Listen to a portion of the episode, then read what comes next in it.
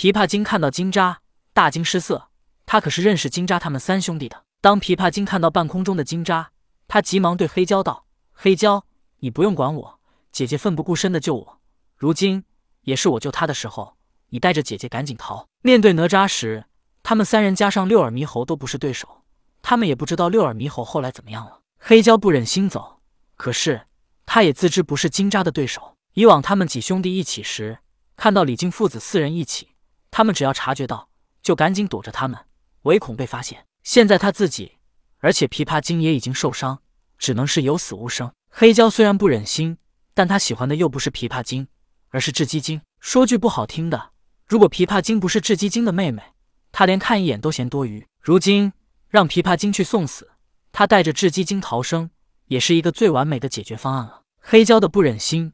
转瞬即逝，死一个总比全都死完要好得多。黑蛟对琵琶精道：“对不起了，小姐。”说完，黑蛟带着雉鸡精就向着远处逃去。金吒虽然在战力上不如哪吒，但是在智计上可是比哪吒强多了。哪吒当时看到雉鸡精主动送死，却不管他，而是去抓琵琶精。主动送死的人是不会逃走的。哪吒都能看出来，金吒自然也能看出来。如今琵琶精主动送死，金吒放过他不管，而是直接去追黑蛟。只要追上了黑蛟，琵琶精也不会逃。如此，黑蛟和琵琶精一个都逃不掉。金吒不认识黑蛟，但是他已经认出琵琶精。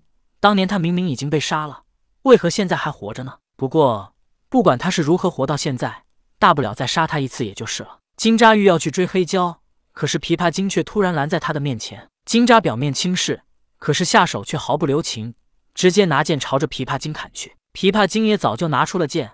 可是他修为总是不如金吒，况且还已经受伤，在金吒一剑之下，震得他双手疼痛难忍，忍不住手一松，剑便掉在了地上。就在此时，金吒又拿出一鞭打在琵琶精身上，瞬间，琵琶精身形涣散，现出了原形琵琶。金吒用乾坤袋收了琵琶精和剑之后，他便向着黑蛟追去。琵琶精被我打死，那黑汉现在逃了，他要逃走的地方，一定是他们的藏身之处。我故意假装追他不上，让他把我带到妖怪巢穴内，然后我来个瓮中捉鳖，一网打尽。想到这里，金吒明明能追上黑蛟，但他却没有阻拦，而是远远的跟着他。黑蛟一边逃，一边往后看了一眼，他什么都看不到，也没听到金吒与琵琶精的战斗声。但此时他顾不得其他，他只是一路向前奔逃，希望能赶紧逃到花果山。有老爷在，就算元始天尊来了，他都不怕了。黑蛟作为修道者，他已经看到老子。